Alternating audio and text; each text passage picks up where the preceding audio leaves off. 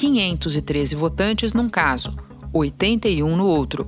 Dois colégios eleitorais pequenos, mas influentes, que escolherão os novos ocupantes de duas das cadeiras mais importantes da República.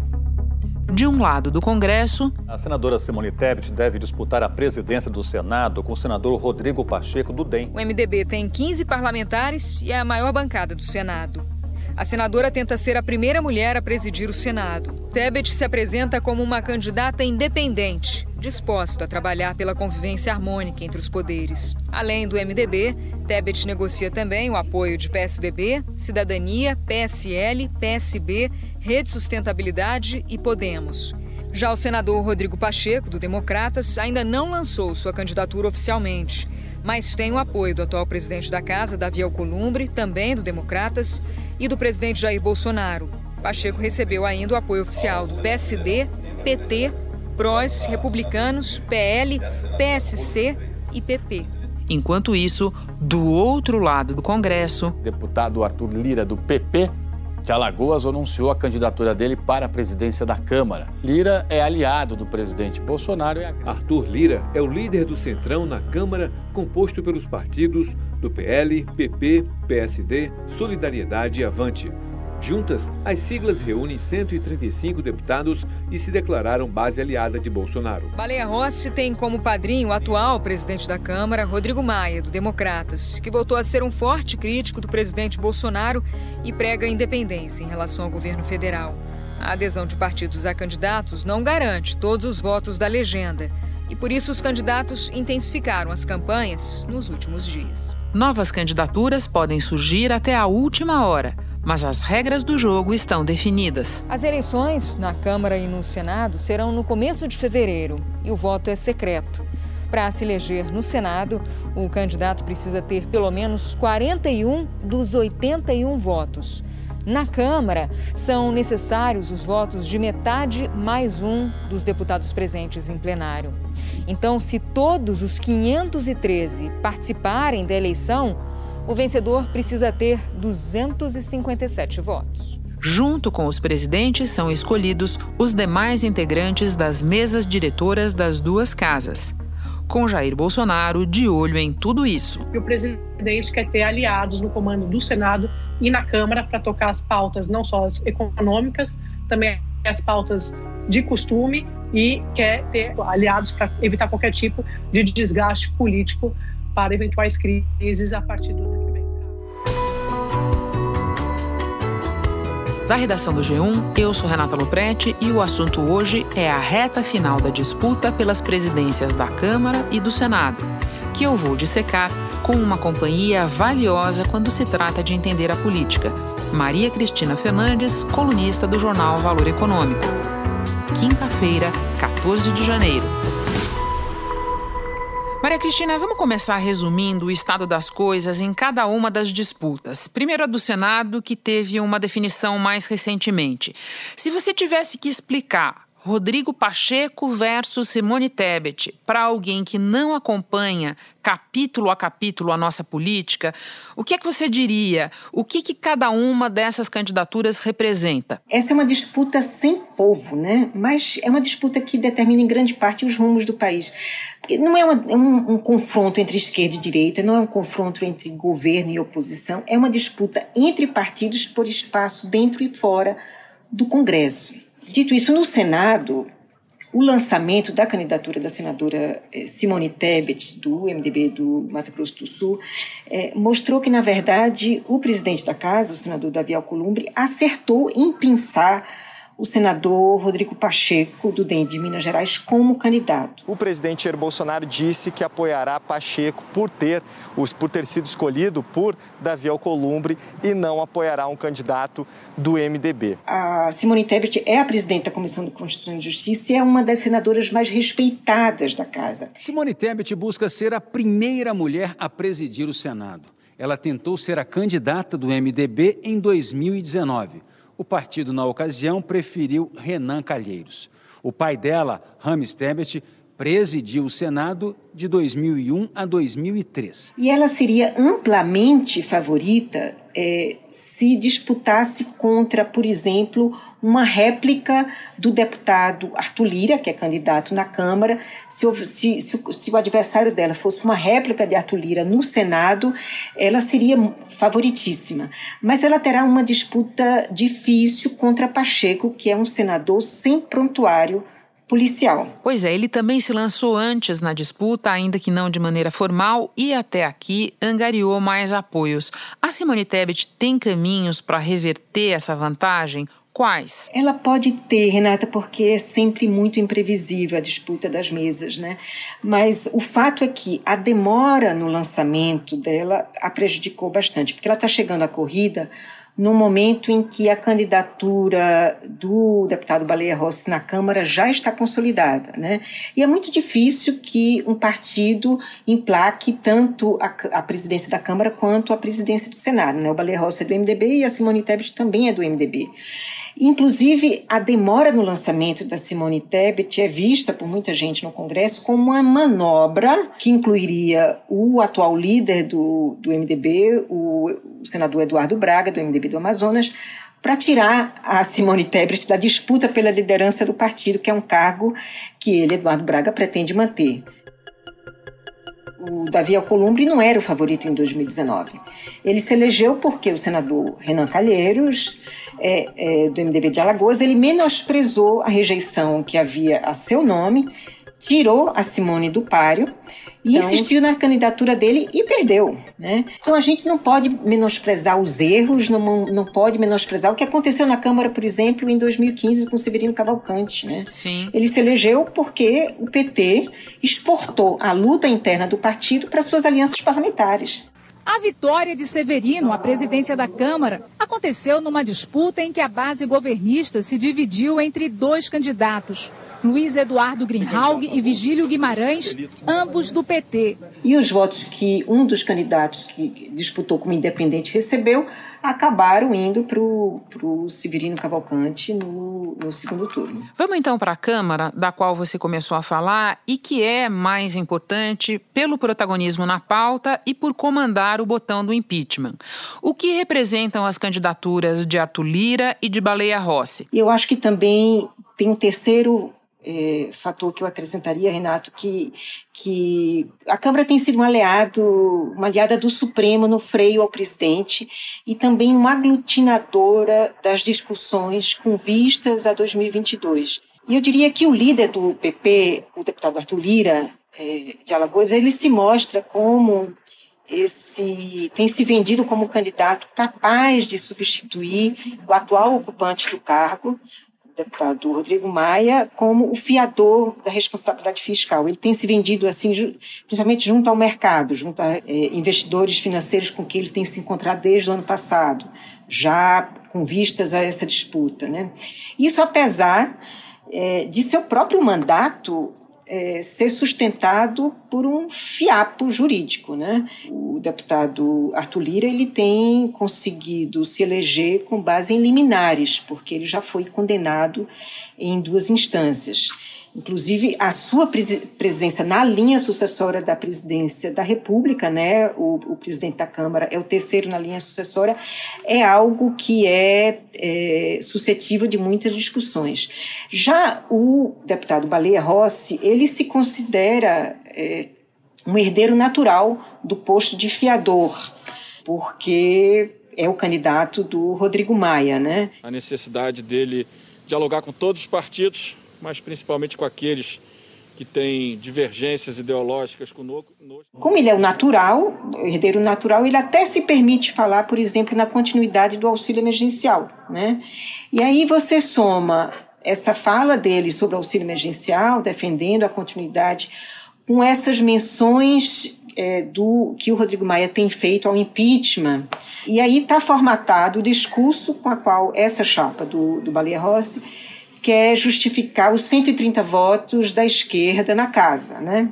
Agora, a gente deve lembrar que nem a continuidade do auxílio emergencial, nem o impeachment tiveram mandamento no, no mandato do Rodrigo Maia. Então tem uma pitadinha de um oportunismo tardio é, nesse discurso.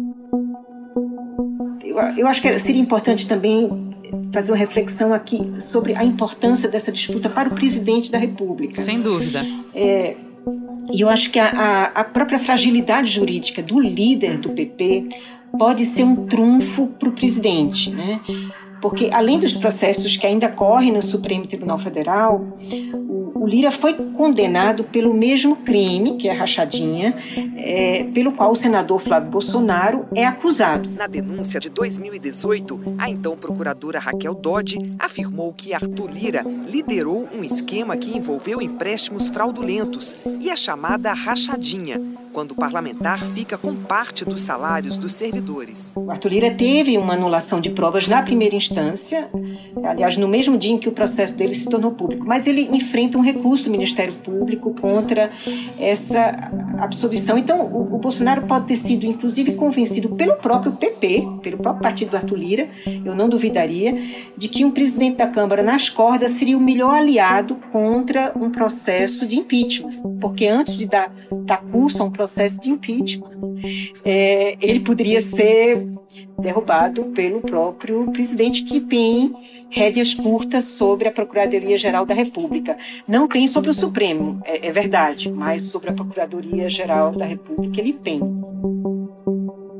A maioria dos analistas vê algum favoritismo de Arthur Lira a esta altura, até porque ele se lançou formalmente antes. Repetindo a lógica da pergunta que eu te fiz sobre o Senado, o Baleia Rossi tem caminhos para reverter esse quadro? Quais seriam? O ouvinte deve ter acompanhado essa discussão em torno de voto aberto e voto secreto. Né? Costuma ser secreto, muito embora a gente acompanhe muitas manobras para tornar esse voto aberto é, para prejudicar uma ou outra candidatura. O fato de o Rodrigo Maia ter proposto a, o voto aberto e o, o Lira estar resistindo a uma votação aberta, sugere que o Lira depende mais da rebeldia dos parlamentares em, em relação à direção partidária do que o Baleia Rossi, né? Porque o que a gente sabe é que se os líderes dos partidos que anunciaram apoio a um e a outro forem capazes de garantir os votos de suas bancadas, o Baleia está eleito. Rodrigo Maia e aliados fecharam um bloco de apoio que reúne seis partidos: DEM, PSDB, MDB, PSL, Cidadania e PV para disputar a presidência da Câmara. Mas a gente sabe também que a matemática dessa disputa é outra. É outra, né? bem outra. O PSL tem 52 deputados. 32 assinaram um ofício dizendo: não, ao contrário do que disse a cúpula do partido, a gente vai apoiar o candidato do Palácio Planalto. São deputados muito fiéis ao presidente Jair Bolsonaro, então eles vão apoiar Arthur Lira. É uma eleição montada sobre duas pilastras, que são as traições de última hora e as flutuações de votos dos demais candidatos, né, que hoje ainda, ainda são muito incipientes. Né? E, e na véspera da eleição, o candidato que tiver mais inseguro em relação, é, é, que não sabe se a eleição vai ou não ser liquidada no primeiro turno, acaba incentivando a votação num terceiro nome, né, ou num quarto. Né? Os nomes que estão postos aí é do Fábio Ramalho, que é conhecido por ser um anfitrião do Leitão a Pururuca, em Brasília, né, nos jantares que faz. Fabinho da liderança. Isso. E o Capitão Augusto, que é este autor do projeto que turbina as polícias militares. Né? Já que você citou esses nomes, eu ia te perguntar o seguinte: é, se você vê espaço para azarões desta vez, você lembrou bem do exemplo do Severino Cavalcante, mais no início desta conversa conversa. Este ano é, está parecendo que já há uma polarização mais clara entre Arthur Lira e Baleia, mas é, o que você acha? A gente ainda pode ser surpreendido por um terceiro nome viável, com potencial de vencer? Não tem aparecido, porque o bloco é, que hoje é, teria viabilidade de emplacar o nome seria o bloco da esquerda, né, Renata? Porque tem 130 parlamentares. E, e, hoje o, esse bloco da esquerda está muito dividido. Eu acho difícil que se, que se articule um, um, um terceiro nome viável. Agora, é, um nome para forçar um segundo turno entre os dois, eu acho que pode, pode acontecer, mas desde que seja para forçar um segundo turno e não para ganhar um, um lugar neste segundo turno, como foi o Severino Cavalcante, né? Agora uma pergunta olhando simultaneamente para as fotografias das duas casas. Acabou que o MDB que em diferentes graus vertebrou a base de sustentação de todos os governos pós-redemocratização e pré-Jair Bolsonaro, é o partido dos dois candidatos que pregam independência do Palácio do Planalto. Isso é só ironia do destino, você acha, ou tem outra lógica? pois é, Renata, eu, eu lembro do. Você conhece bem o presidente do SEBRAP, o Marcos Nobre. Tempos atrás, ele cunhou o termo é, da MDBização do, da política brasileira. Acho né? que quando ele cunhou, se bem me lembro, ainda era a PM, PMDbização. PMDbização. Exato. Exatamente. Ainda temos esse P aí na, nos partidos. É, e o que, que ele queria dizer com isso? Era essa geleia geral que faz com que a política, é, essa, dessa política que acochambra acordos, para que o cenário mude e permaneça o mesmo, né? E de certa maneira o MDB é, o PMDB, diante da PMDBização do, do Marcos Nobre, o MDB de hoje, é, perdeu um pouco esse posto, na verdade, exportou esse posto para o Centrão como um todo, né?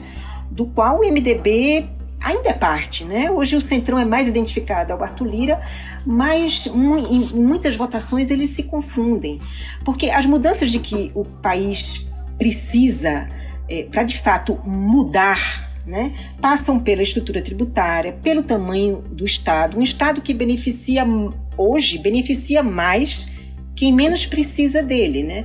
E como isso mexe com interesses muito encastelados, o MDB e agora o Centrão e todos, né, Baleia e Lira, cuidam de empurrar a coisa com a barriga. Aí você vai dizer, é, mas o Rodrigo Maia, é, ao longo desses dois anos, tentou emplacar uma reforma tributária? Eu acho que sim. Ele tentou é, emplacar, ele é, convocou discussões, é, mas de, de alguma maneira é, não, não levou isso a ferro e fogo com o governo Jair Bolsonaro, porque participava dele também.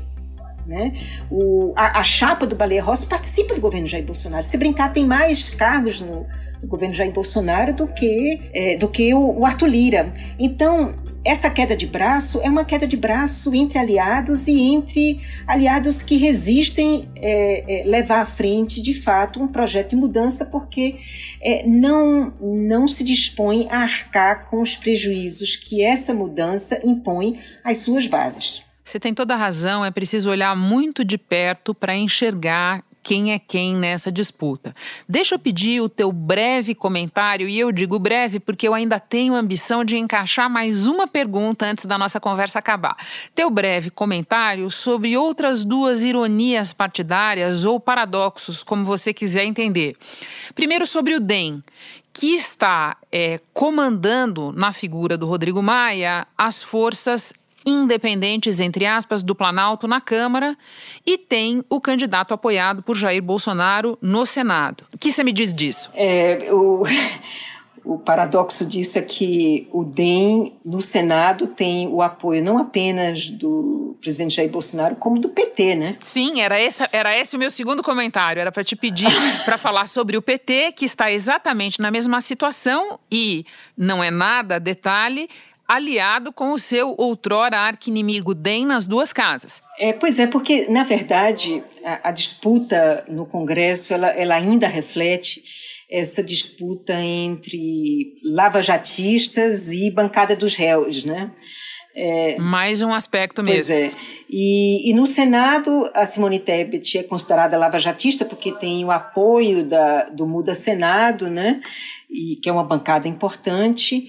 E aí, com isso, o PT corre para apoiar o Rodrigo Pacheco. E é com esse argumento que o Arthur Lira tem buscado o apoio do PT na Câmara. Né? Ele tem dito que foi aliado do PT no Petrolão, é, quando encaminhava. Olha só que bonito. Pois é, encaminhava as emendas e tal, enquanto o MDB do Baleia Rossi articulava a posse do Temer na presidência da República. Né? A gente sabe que não foi bem assim. O PP articulou, o, o, o, o Progressistas articulou o impeachment desde o início também. No preto e no branco, o Arthur Lira está tá jogando para ganhar esses votos do PT, com, essa história de, de freio à Lava Jato, e, e não apenas do PT, né? ele está jogando com o PSB, ele firmou alianças nas eleições municipais, que agora ele está cobrando é, a fidelidade. Ele, ele, ele, esteve hoje em Pernambuco cobrando essa fidelidade do PSD de Pernambuco, né, que é uma fatia importante do partido.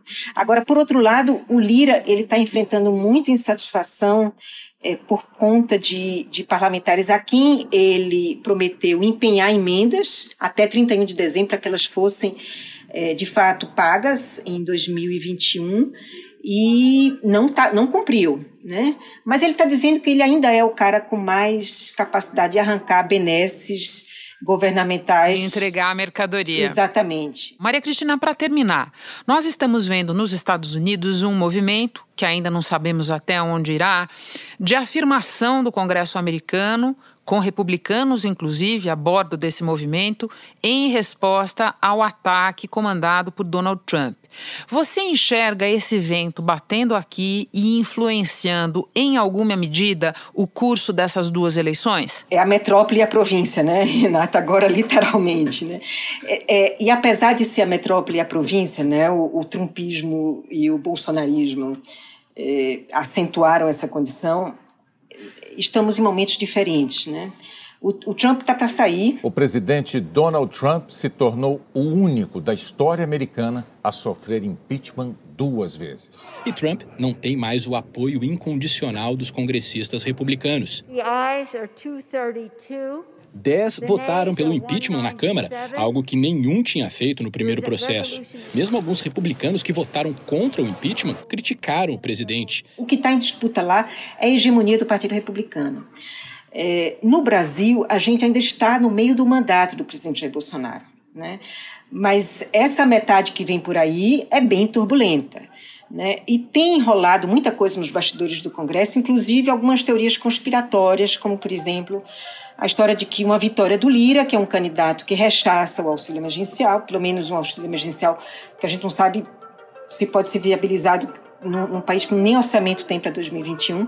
É, é, então ele, esse rechaço, ele colaboraria para o caos social e que por isso o, o Bolsonaro é, precisaria passar esse projeto, por exemplo, que aumenta o poder das polícias militares em detrimento da autoridade dos governadores.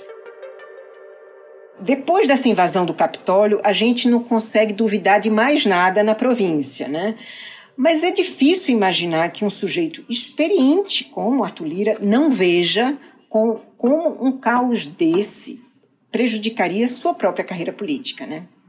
Eu acho que antes disso ele tentaria convencer o Bolsonaro a dar um cavalo de pau na economia.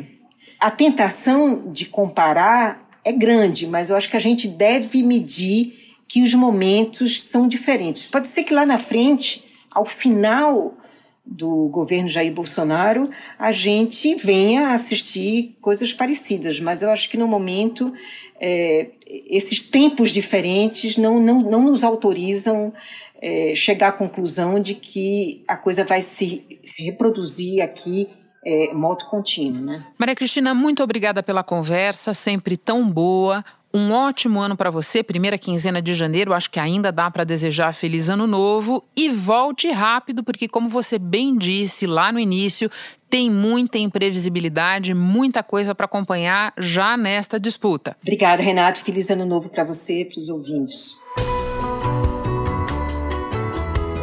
Se você tiver interesse em acompanhar mais atentamente o trabalho dos parlamentares, vá ao site da Câmara e se cadastre para receber boletins quinzenais sobre as atividades dos deputados federais.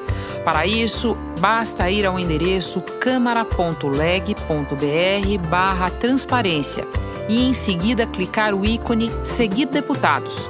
Daí você seleciona aquele que você quer acompanhar. Dá também para saber como andam as atividades dos senadores. Daí, o endereço é senado.leg.br barra transparência. Clicar em senadores e selecionar aquele sobre o qual você quer saber mais. Os dois links você encontra no texto referente a este episódio no G1. Este foi o assunto, podcast diário disponível no G1 e também no Google Podcasts, Apple Podcasts, Spotify, Castbox, Deezer, Amazon Music. Nas plataformas digitais de áudio dá para seguir a gente e assim não perder nenhum episódio. Eu sou Renata Luprete e fico por aqui. Até o próximo assunto.